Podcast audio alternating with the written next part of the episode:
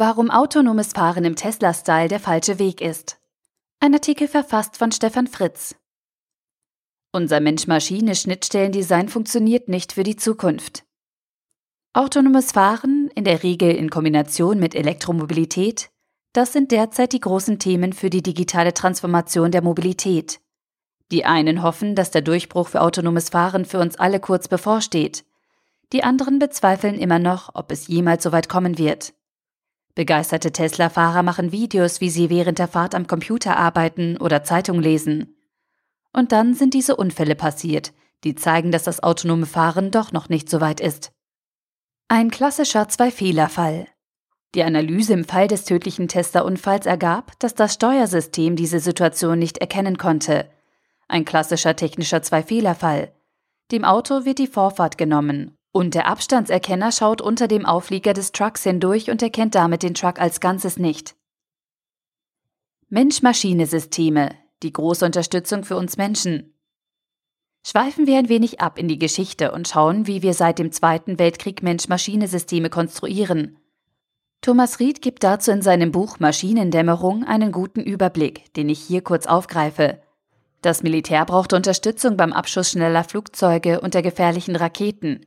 Die Fähigkeiten der Bediener an den Flugabwehrgeschossen reichten nicht mehr aus zum Schutz gegen die drohende Gefahr. Deshalb haben unsere Vorfahren kybernetische Systeme konstruiert, um die Fähigkeiten der Menschen mithilfe der Technik zu erweitern. So haben wir das immer weiter gemacht. Die ersten militärischen VR-Systeme in den 60er Jahren des letzten Jahrhunderts dienten ebenso wie die heutigen VR-Systeme dazu, die Möglichkeiten der menschlichen Nutzer zu erweitern. Der Mensch soll aber weiterhin das Maß aller Dinge bleiben und die wesentlichen Entscheidungen treffen. Wir schaffen Mensch-Maschine-Systeme, bei denen nicht mehr ganz klar ist, wer welchen Teil der Verantwortung trägt. Regelfälle kann die Maschine bearbeiten, für besondere Situationen ist der Mensch gefragt. Diese Entwicklung haben wir mit zunehmender Digitalisierung auch auf Flugzeugpiloten und Ärzte übertragen. Piloten schauen 99 Prozent ihrer Flugzeit dem Autopiloten zu und sollen dann, wenn es brenzlig wird, die Maschine retten. Und das, obwohl sie faktisch nur geringe Flugerfahrung haben, weil ja 99 Prozent der Zeit der Autopilot fliegt. Diese Aufgabe der Mensch-Maschine-Systeme ist faktisch unmöglich zu erfüllen durch den Menschen. Doch mit den Ärzten machen wir es ebenso, indem wir ihnen über Empfehlungssysteme tausend Tipps und Vorschläge geben. In über 80 Prozent der Fälle brauchen die Ärzte in den Entscheidungssystemen nur noch mit ihrem Ja zuzustimmen. Wie schwer wird es da, die Fälle zu erkennen, die ein Nein erfordern?